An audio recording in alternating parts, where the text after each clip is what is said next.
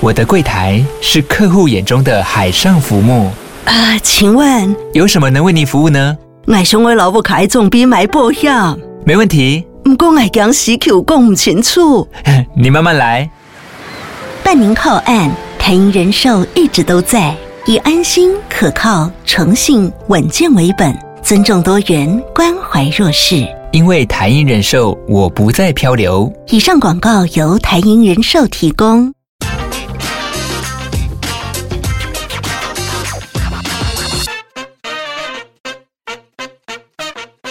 Hello，大家好，欢迎收听《经济轻松聊》，我是主持人《今日报》深度内容中心主任林安妮。今天我们邀请深度中心记者徐木君来跟大家聊一聊本周上架的全新的 Cover Story。我们这次的专题的名称叫做《电动车超猛新时代》。我们欢迎木君来到节目当中。嗨，哎大家好，我是徐木君。这几年呢，电动车起飞，由红海筹组的 M I H 联盟颇受关注。今天我们录音的时间刚好也是红海的科技日，我们一开始是不是可以先来请木君谈一下 M I H 到底是一个什么样理念的电动车联盟呢？ M I H 哦，它简单讲，它就是一个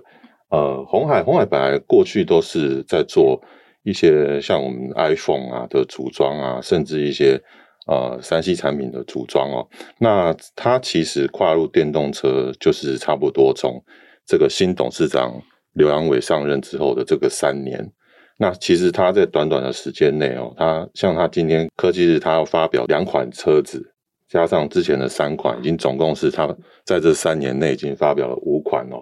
速度为什么可以这么快哦？那大家知道，其实车子不好做。你看，像我们国产车玉龙，其实过去已经做几十年哦，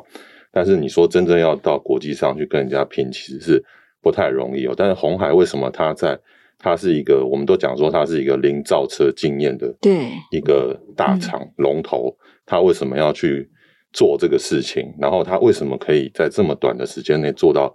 这么多的设计，然后推出这么多款车？那有一个很重大的原因，就是它有设计了有一个 N M I H 平台。那其实这个平台简单来讲，它就是像是一个超级市场。我在这个平台里面，我就是我把所有的一些上下游的公司全部集合在在一起，然后弄成一个很大的一个平台。那你如果说你今天想要做车子的人，或者是说你想要供应车厂一些零组件或者是材料的话，你可以透过这个平台上面拿到你想要的资源。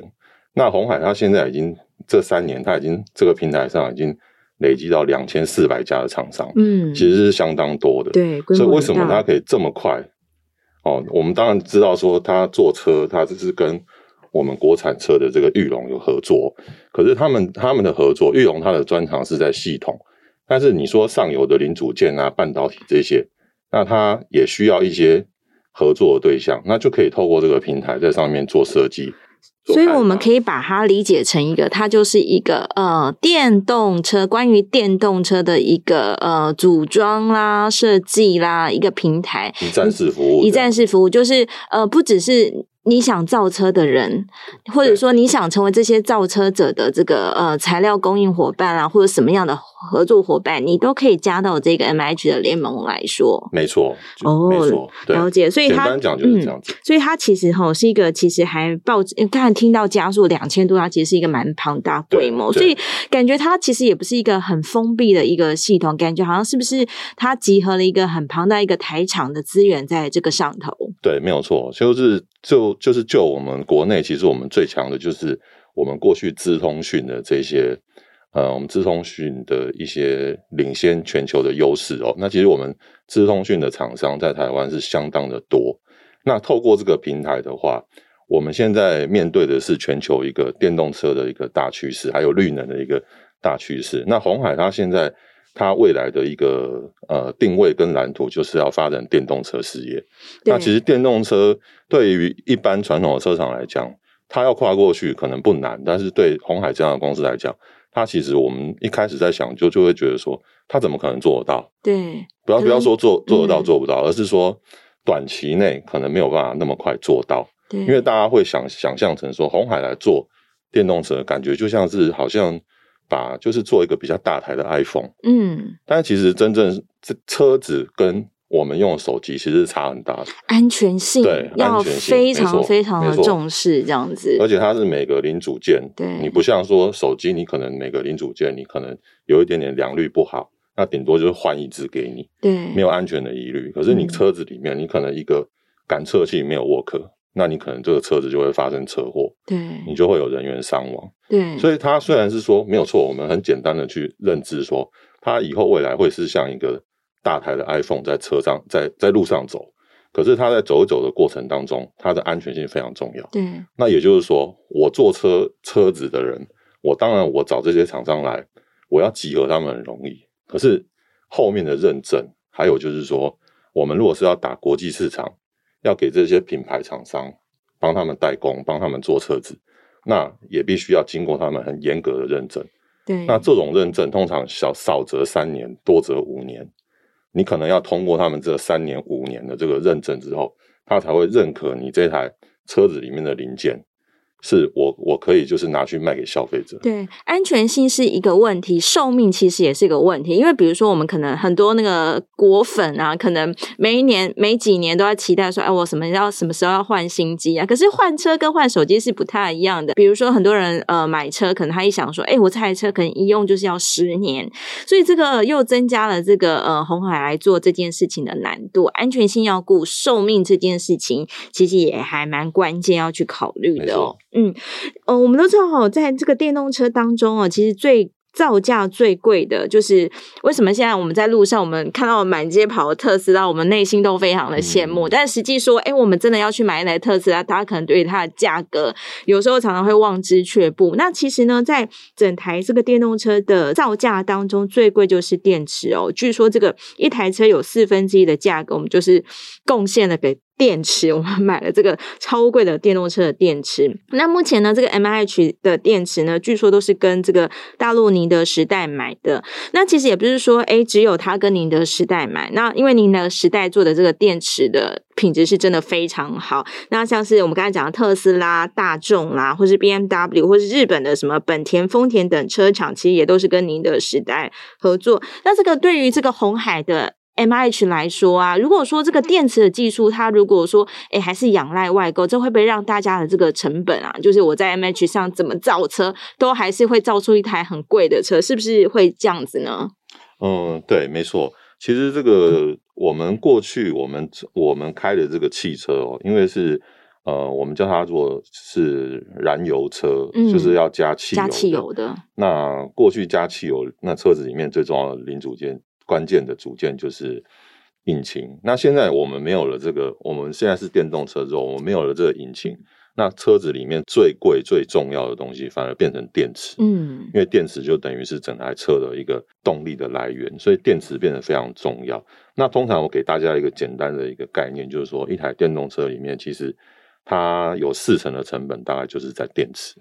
哇，假对设一台车如果是。一一假六设百100好万了，的一百话万好它的了成本可能四就是十万， 40万就是买了这个电池对，这样子。那这个电池它它的数量非常，就是说嗯它数量是非常庞大，因为它是有关于你的续航力，对还有你就是整个你你到时候你的一个整个车子的安全性，全部都跟这个电池息息对相关。嗯，所以变成这个电池的产业，过去其实过去台湾早期在十年前、二十年前也有发展电池，但是当时可能主要是为了三 C 产品，对，没有看到随电动身车听的里面的啦，对那种干对电池啊等等的，对对嗯对，那当时大家没有觉得这个是一个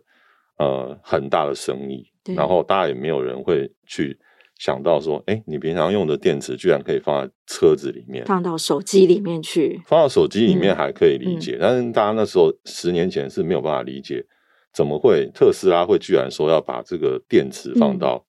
放到这个车子里面？那当时就是特斯拉，其实当时他们就有来台湾，因为那时候台湾还算是一个电池很重要的国家，那他们那时候就有来台湾来看一下，说有没有他们适合用的电池。对其，实当时呃，我现在这次访问的厂商，他们就提到那一段往事，就是说，当时就是觉得、 嗯特斯拉的这个什么公司啊，就是根本不想鸟他，就觉得说你这是什么公司，然太后居然奇想了，居怎么然会想幻到？想说 幻想说把这个电电池池放到放车到子里车面，所以其子实嗯很多的当时的台湾的电池厂商其实是很不屑这个公司，然后也没有想要好好招待他们。那他们现在回想起来都觉得很后悔，如果当时早知道这个特斯拉做这个电动车，现在这么样子的成功的话，那他们就会讲说，那我当时就可以去买股票啊啦对，。原来他原来当时候这特斯拉，谁晓得他之后看起来很像是电动车界的贾伯斯这样子。对对对，嗯那刚刚就是有提到说，结构里面有四层是电池，但是其实电池里面，电池里面有七层嗯，的成本又是材料，拿去买材料了。对，拿去买嗯材料了，所以你就可以知道说，其实电池在电动车里面最重要。嗯，所以我们常常业者他们会讲说，电动车市场里面得电池就得了天对嗯下，然后在电电池视里当面中得掌了握材材料哦，就得天下，关系是这样子的。对它的那个嗯重要性是这样子。那嗯那现在红海其实车子做出来了，那我们看它这个其实外观上啊，什么看起来性能上，还有包括它的一些消费者对它的一个、嗯呃喜好度，其实看起来现在目前为止是对，不看起来错的。车子看起来也漂漂亮，很对 fancy 这个对对样对子。嗯，但它唯一很大的一个大家会质疑它的地方，就是说它的电池还不是自己的。哦，那其实红海它我们知道它有定一个电动车的目标对，它希望在嗯呃二零二五年的时候，它的这个电动车的营收要达到一兆元。嗯，那一兆元这个是因为就售价嘛，售价对去计算嘛嗯，这个还好。但是你你它有一个说另外一个目标是毛利率十趴，嗯双位数。那我们在讲双位数，那红海以前可能做，你知道蒙那个我们国内电子五哥他们以前做产品可能都是毛三到四，对毛利率从三嗯到四就已经不错了。对，那现在他要做到十10趴，其实是蛮高的。那怎么办呢？对那它电池这个又跟别人买，对，如果说一直跟别人买的话，对红海来很讲，难这一达定到不这是一十个好趴。生意。对，嗯所以其实红海本身他自己他也知道说电池的部分他要加强。嗯，那电池的这个东西，因为我们我们现在台湾现在要做，等于是说起步有点慢，嗯电动车电池起步有点慢，所以红海啊，包括红海，还有我们国内的台泥啊、台塑啊三大产业龙头，其实他们现在都开始已经在做这个呃电池厂量产的一个准备，所以他们也开始设厂。那目为什么要做这些事情？那跟宁德时代拿就好了。为什么要做这些对事？就是说，它还是要有它自己的电池。对，回到刚才木军哥讲的那一句很关键的话，就是你只唯有掌握这电池，你才掌握这个有办法进入电动车的赢者圈。然后你要掌握电池呢，对当中的这个材料呢，你也要有所掌握。那可不可以请木军哥来帮我们分析一下？因为我们常常看报纸啊，常会看到说啊，现在电池好多哦，呃，三元电池啊，然后锂铁电池啊，还有最近很红的这个呃磷酸锂铁锰电池，哇，这好多这个感觉化学对名词在里头。这些电池到底哪些是下世代的呢？哪些又是现在很当红的这个呃材料电池？可不可以请木君来帮我们分析一下？哎，这个就是要从我们整个电池这个行业哦，尤其是锂电池，我们为什么现在呃电动车里面用的都是锂电池？嗯，就是说，不管它现在是用了什么组合，它其实里面都有锂的成分，所以锂是一个基本的呃基本的元素要件在里对面。那其实现在电动车，呃，特斯拉现在已经它的车子还有其他各种品牌的电动车已经在路上跑了一段时间了。那大家整体来看的话，就是有两种电池，它的它的就是对于这些车厂来讲，稳定性比较好的就是三元电池嗯跟这个磷酸锂锂铁铁电电池。池，那嗯三元电池其实简单讲，它就是三个元素，嗯就是锂、跟镍、跟钴钴，，嗯它把它组合在一起的一个材料的这个呃电池。那锂铁电池呢，它当然就是锂跟铁。那其实它们的差别就在于说，它用什么样的呃元素去去组成，但是它们这个组成的过程当中，你当然，譬如说三元以前过去觉得是比较稳定的对，然后比较因为做的也比较久，它可能开发历史已经到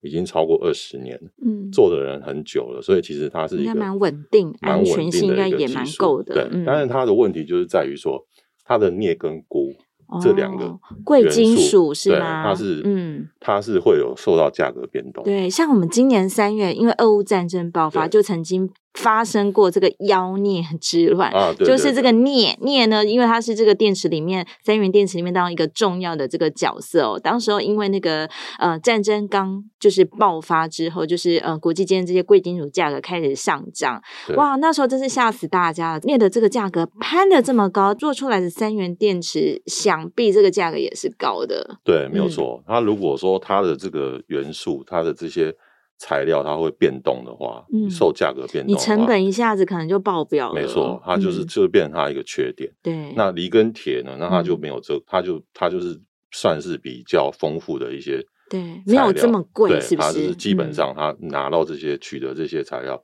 不会很困难。然后嗯再来就是说，当然是它的特性，对它的特性上面，那其实电动车电池它最重要的是安全。对，那我们常常听到有一些车子会火烧车啊，或干嘛哇，的吓死人了。对，那最嗯近这个就是有一些车子它会烧，就是、嗯呃三元电池，它就是它这个部分它是里面比较大家比较担心的东西。嗯嗯，对，那这两个其实就在市场上技术都很成熟了，但是但是对于我们台湾厂商来讲，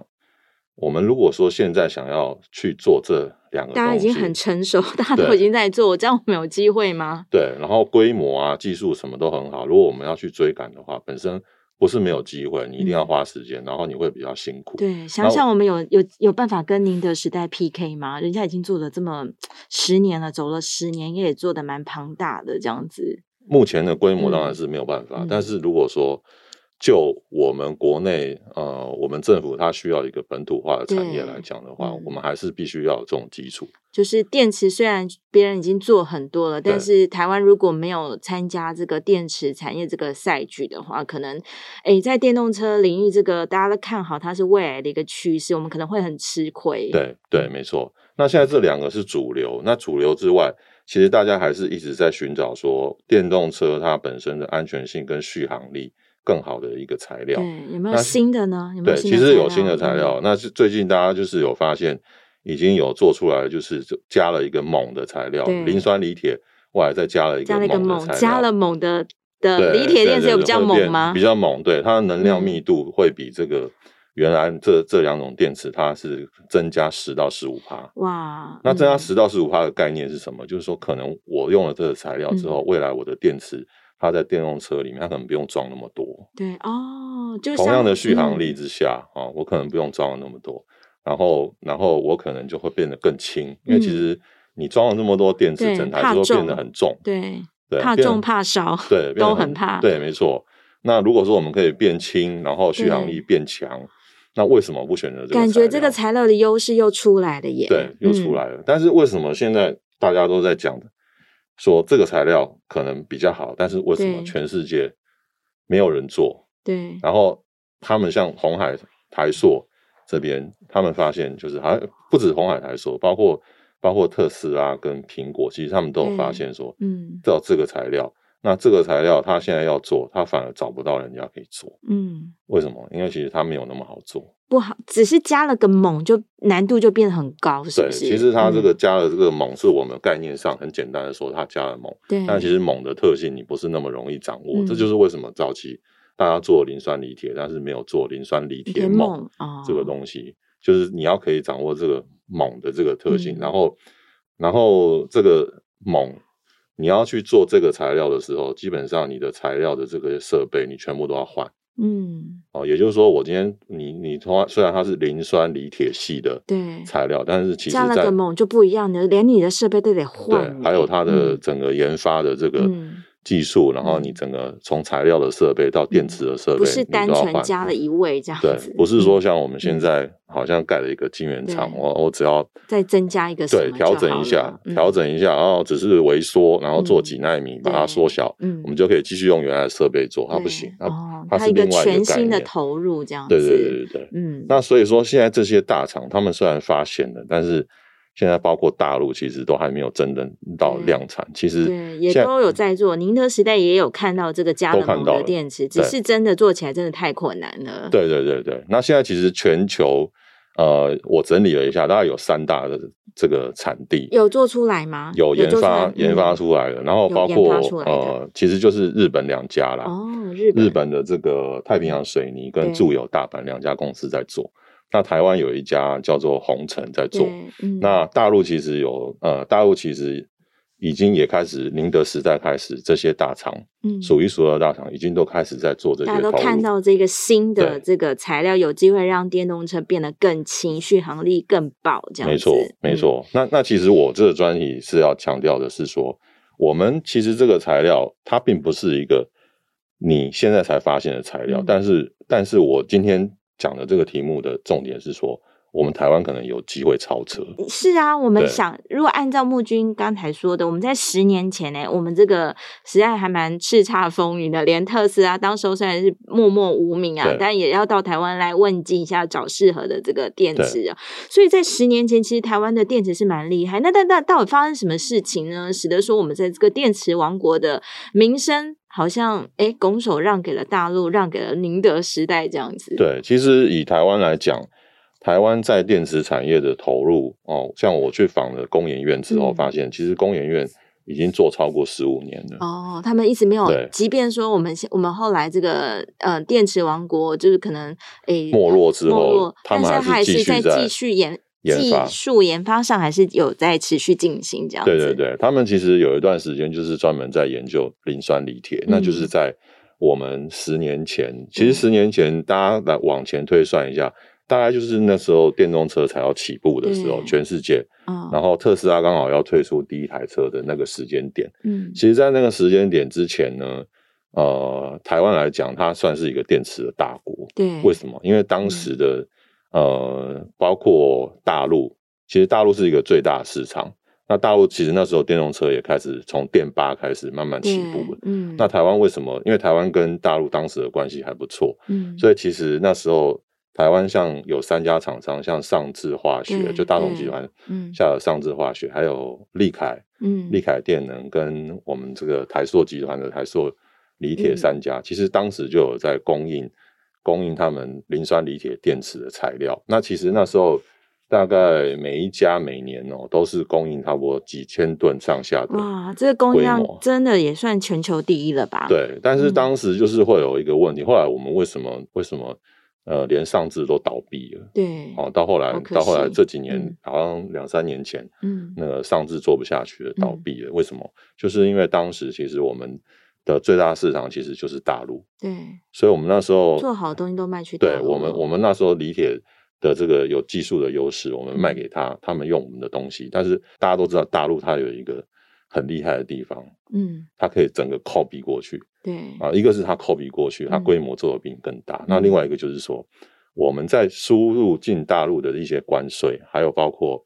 就是说整个呃大陆的一个补贴政策，因为大陆政府它既然要发展电动车，对他也会扶植自己的业者，自己来对做这个对磷酸锂铁这对样子，。那其实，在各种产业都一样，大陆它只要一施展它的这个对补举贴国体补贴的制这个出来措施了，对，对出来之嗯后，台湾业者其实就很难竞争。事实上，我们真的还有从大陆的这个进来的这个呃，从台湾出口到大陆这个关税要付，然后还有对各种的这个呃工厂的营运成本等等的人力的研发没这错，些没都错都是需要花的。没错，没错。对，嗯所以在那个时候，呃，大陆它因为它有这个补助之后，其实使得我们的整个成本都嗯上来了，一一下然后变我得们很在价高格上面已经都没有办法跟他们相比。所以后来我们其实、嗯当时台湾是有一些呃做电池的厂商对，但是就是因为呃不大陆的堪这崛个起之竞后，争这样子。对大陆的嗯崛起之后，很多公司的规模一直对萎缩，对萎缩掉之后就收掉了，对，所以就变成其现在实的局刚面。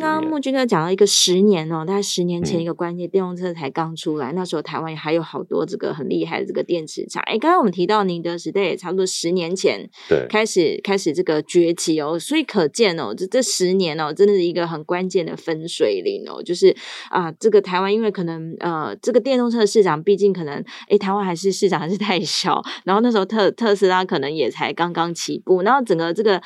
电动车的这个应用的市场来讲，还是大陆还是还蛮大的，所以可能大陆业者就比较有这个近水楼台的这样子的好处。所以这个相比之下，台湾的电池业者就比较没有这么顺风顺水了。，对，没有错。那但是现在因为、嗯呃全球的整个趋势就是电动车是未来一个大对趋势，要找寻一个更好的新对材料，也许台湾的机会是不是就因此来了呢？是因为我们我们资通讯产业本身就是有一个很好的基础，嗯但是现在我们面对的就是一个强敌，就是在对岸。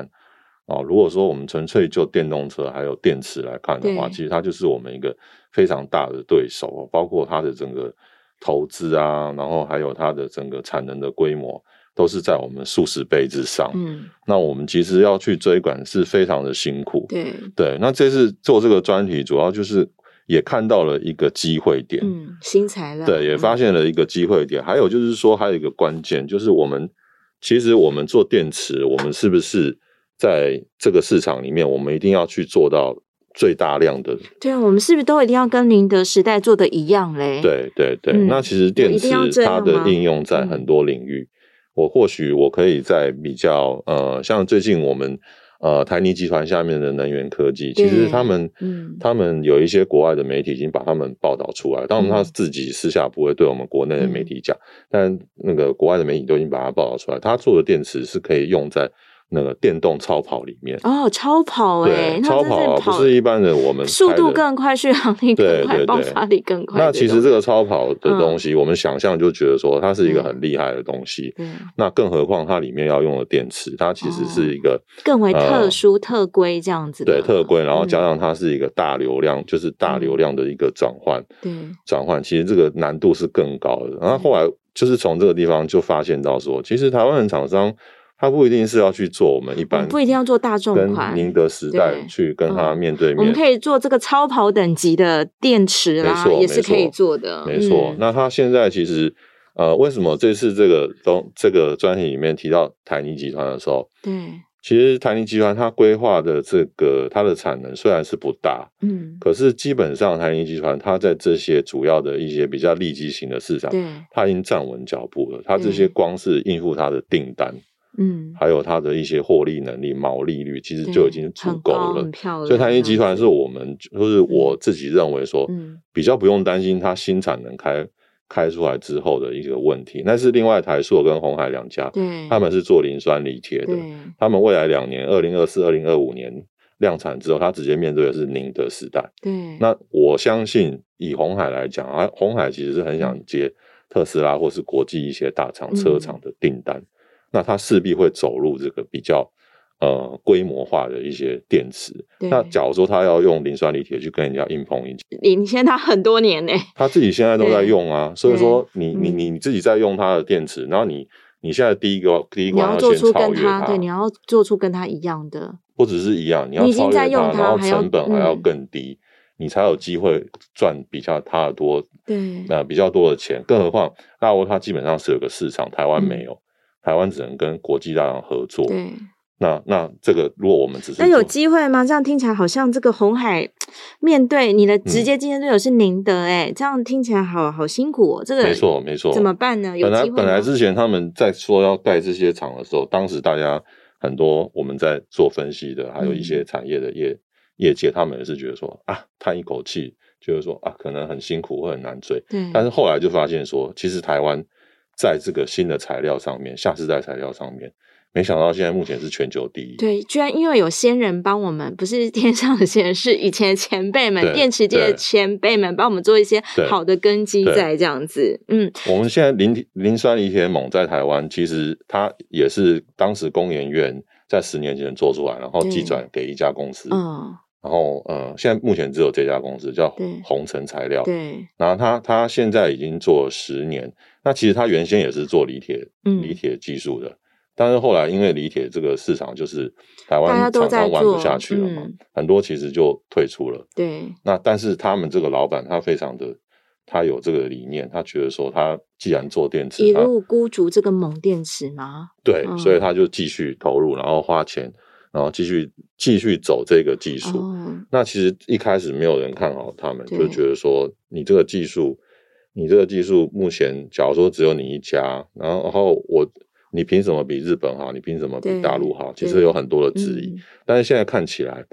它已经今年啊、呃它好像在今年的一个国际能源的一个嗯重要论坛上面，它有发表了一个它的这个新产品，它已经是嗯做到第四代了。嗯，那其实那个工研院当初寄转给他的时候，我们叫做第零代，对，但是工研院后来没有做了对他自己哦，工研院后来没有走到第四做，因为工研代嗯院哦后来就觉得说，我把材料寄转既然给你你这样了，可以了，我的阶段性任务对达，成然后工了，嗯研院自己就去做电池的开发，对，所以工研院现在都在做电池的开发，嗯不是材料的开发。嗯那材料就丢给我们这家国内的公司去做，就就发现他现在做到第四代，第四代对于这个国际整个电池里面来讲，它在这个材料上面，它变成是一个国际嗯技术领先者吗标准的制定哦，者。哇，不只是领先者，还是标准对的对制对对定者，对那对这真的很厉害。对，那我们刚刚有讲嘛，那你其实大陆有在做，日本有在做，嗯开始摸索嗯那其实现在大家就有在比较说它的产品跟，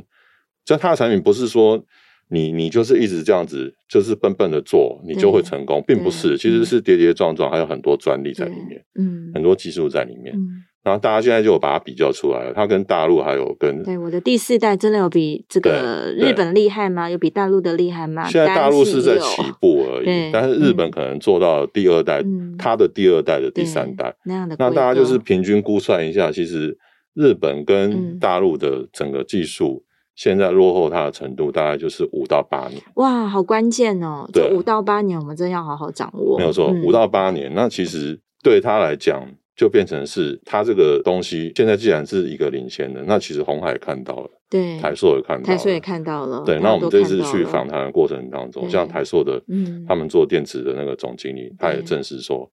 其实他们是早就有在看这也个有东西，在看这个下世代的新材料。没错，嗯那现在已经在准备当中，嗯就是说，那准备所谓准备当中，就是说你，你如果要量产，你当然前面要有你自己的研发。对，那毕竟是这个，材料厂厉害是它厉害，嗯但是我要做电池，变成是我我要自己是的产功品是夫。我在做，对我、嗯我的功夫是怎么样，就要开始、现在开始那个。那其实我这次的专题重点也是要点出来说，嗯如果说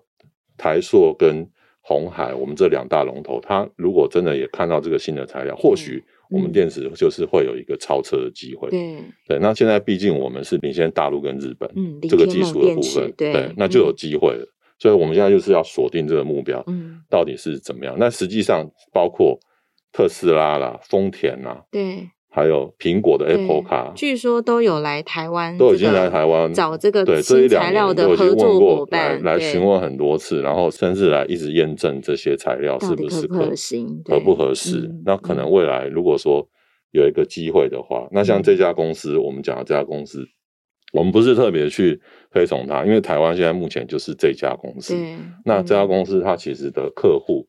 也就是这些国际的大厂，嗯嗯。也就是这些国际大厂。其实除了这一家很特别的一家公司哦，一直常年坚守这个锰电池哦，那其实还是有在台湾这个电池领域当中，还是有一些很不错的隐形冠军哦。那可不可以请木君也帮我们介绍一下？哎，有哪些这个台湾的业者真的是很不错、哦，常年坚守岗位，默默研发这样子？对我们刚刚讲到讲，就是台湾现在有一个可能会有超车的机会哦。那在这个机会之下，并不是说台湾都是零，嗯我们开始做。那对其实它是已经有一些公司，呃，他们已经默默的，像我们这次呃专题介绍有四家公司，那其实这四家公司有几家公司都是在两千年以前就出现了。哦，那可见它已经是至做少做蹲了很20久年了以上对的公司，应该从潜水进入深水去了，没错，这那样只是子嗯说他在等待一个爆发的机会这样子机会，但是嗯他们在这个领域里面其实都是默默耕耘。对譬如说我们在材料里面，我们就挑了两家，就是嗯刚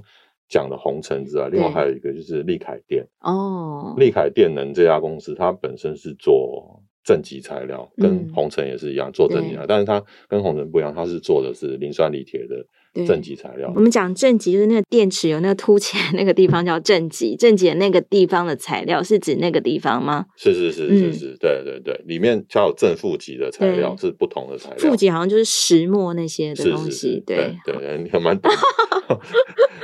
那所以这这个东西，我们台湾本身就有，他们其实也做了很久，但是之前可能也是因为这个大陆的崛起关系，有走的跌跌撞撞。那为什么最近我们又可以开开始看到它一个亮点，就是它跟这个呃挪威欧洲这边哦，最近有一个新闻，就是说这个呃，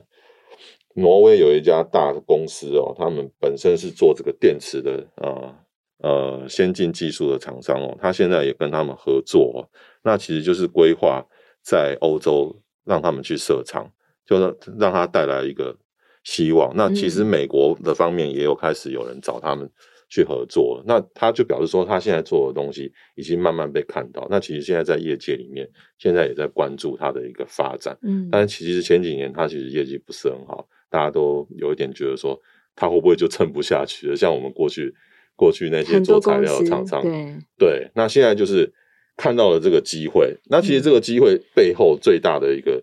关键哦，我这次访谈中也蛮有趣的，就是说，其实就是刚好跟这个美中贸易战有关对，系。大家哇，这个一又一个世界两个系统又出来了吗？在半导体界是是这样，是在是电是动车里面，电池的行业也是这样子吗没？有错。如果说现在美洲贸易战持续这样子下去的话，那电池的话，台湾也可能在里面对，受因为以惠前可能全世界哎。就用这个宁德时代的电池啊，如果嗯无人机的话，以前就用大疆，嗯但是没想到这个美中两强开始打架之后，开始很多东西要分清楚，没就是错很多东西我不跟大陆买了，我不用宁德时代的电池了，我也不用大疆的这个无人机了，不我准要用嘛，对对我要、嗯我要用的可能就是我自己我自己业者做的，或是我的好朋友们做的。对那对台湾对也许在这个非大陆的市场里面当中，有机会去抢到没一错些新没错市场。所以，所以这个业界也是普遍认为说这是一个机会啦，嗯就是说我们不要一开始我们现在要进入电动车市场，又面对是一个杀价竞争的对，一个这个红海、嗯红色的红嗯红海的市场啊。那现在就是说，刚好有一个去中化的这个这个趋势发展，地缘政治的发展，所以跟半导体一样，它或许台湾会有一些转单的效益，对，然后或许有一些公司就慢慢的被看到，这就是我们的机会。嗯，那另外就是说，我们刚刚有有提到，除了这个呃，我们有介绍到电池的公司，就是刚刚讲的能源科技。对其实能源嗯科技现在它的整个的技术，呃，大家可能嗯不晓得，大家都在家里用 Dyson 嘛。嗯，啊，其实 Dyson 的那个电池的订单，能源哦，科就这技家公司做的这没样错，子，吸没尘错器，对吸尘器对的，因为戴森嗯其实它也是一像那个什么呃吸尘器里面的超跑，嗯，它其实它的用的这个能量，电的对能量也是一个大流量的这个转对换。嗯是等于是也是不好做的电池啊。所以说，能源科技它基本上它有一些超跑的这个订单，它还有一些这个家电用品的订单，需要这种大能量电力的时候，嗯都是它的一个强项。对那这是那它是台泥集团旗下。那另外还有一家我们介绍的就是友亮科技，嗯，那友亮科技其实呃它也是我们在台湾的挂牌公司，对，那它其实它虽然现在是一个大股东是泰国泰国公司泰国 EV 集团，那泰国 EV 集团本身也是在泰国很知名的一个电池厂。那其实泰泰国 EV 集团在把它并了之后，也觉得它的技术非常好，它做电池的能力也非常好，所以在这个呃扩厂上面把它并了之后，它扩厂上面也是持续在台湾继续扩厂。那现在泰国的部分可能就是本土的一些它自己的扩充，可能就是针对一些比较大量的产品，因为泰国也要发展电动车对市场嘛，嗯，所以人它口会也做蛮一个多对的，嗯，但是它把一些比较利基型的产品就给这个友亮科技的台湾厂嗯来做，所以友亮科技它其实在在台湾的部分。